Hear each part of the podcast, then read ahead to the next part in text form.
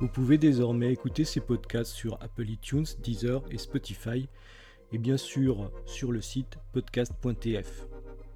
Je vous remercie de l'intérêt que vous m'avez exprimé, c'est très motivant pour moi N'hésitez pas à diffuser la chaîne et à me contacter. J'aurai également bientôt l'occasion d'accueillir des invités.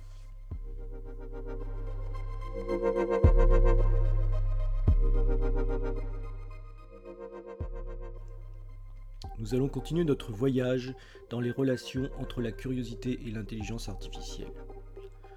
Quand on dit de quelqu'un il est curieux, on veut le plus souvent dire il est bizarre, étrange, particulier.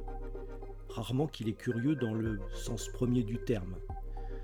C'est curieux, hein D'ailleurs, les jeunes me semblent utiliser plutôt particulier. C'est une sorte de jugement d'étrangeté avant qu'il ne soit possible de conclure sur la nature bonne ou mauvaise de celle-ci. Une sorte d'alerte en quelque sorte, ce n'est pas bien positif. En latin, le mot veut dire désir de connaître. En grec, le terme se francise en philomate et c'est de l'amour d'apprendre dont il s'agit. Voilà désormais vous pourrez dire Comme c'est curieux, je me sens philomate. Amour, désir, voilà bien ce qui gêne et rend la curiosité antique malmenée par le conformisme. La curiosité est définitivement scandaleuse, comme la créativité. Elle est l'ennemi des dictateurs et des intégristes religieux, adeptes obscurcis du circuler, il n'y a rien à voir. Quel est le rapport avec les intelligences artificielles? Eh bien, de même, le sens du mot intelligence a glissé, voire dérapé. Le mot vient du français du XIIe siècle et est passé en anglais puis en américain, puis nous est revenu comme beaucoup de mots. Intelligence en anglais, intelligence, c'est comme dans CIA, Central Intelligence Agency. Intelligence Agency, ça ne veut pas dire agence d'intelligence. Ça, on a pu le vérifier au cours de son histoire. Ça veut dire enquête, investigation, espionnage, en un mot, euh, curiosité.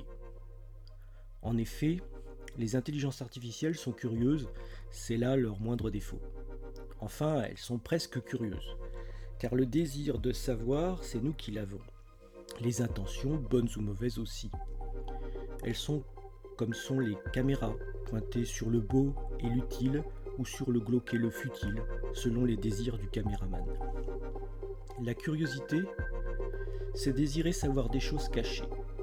La curiosité saine veut connaître des choses cachées, mais qui en plus seraient vraies. La curiosité malsaine veut découvrir des choses cachées, tant pis si elles sont fausses. La première est le domaine de la recherche au sens large de la philosophie de la spiritualité. La seconde est le domaine de la conspiration de l'occulte. Et nous visiterons bientôt les deux côtés.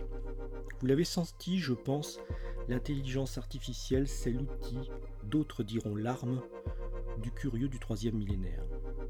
Elle permet de savoir ce que les autres ignorent, y compris à propos d'eux-mêmes. Et nous verrons bientôt comment s'en servir.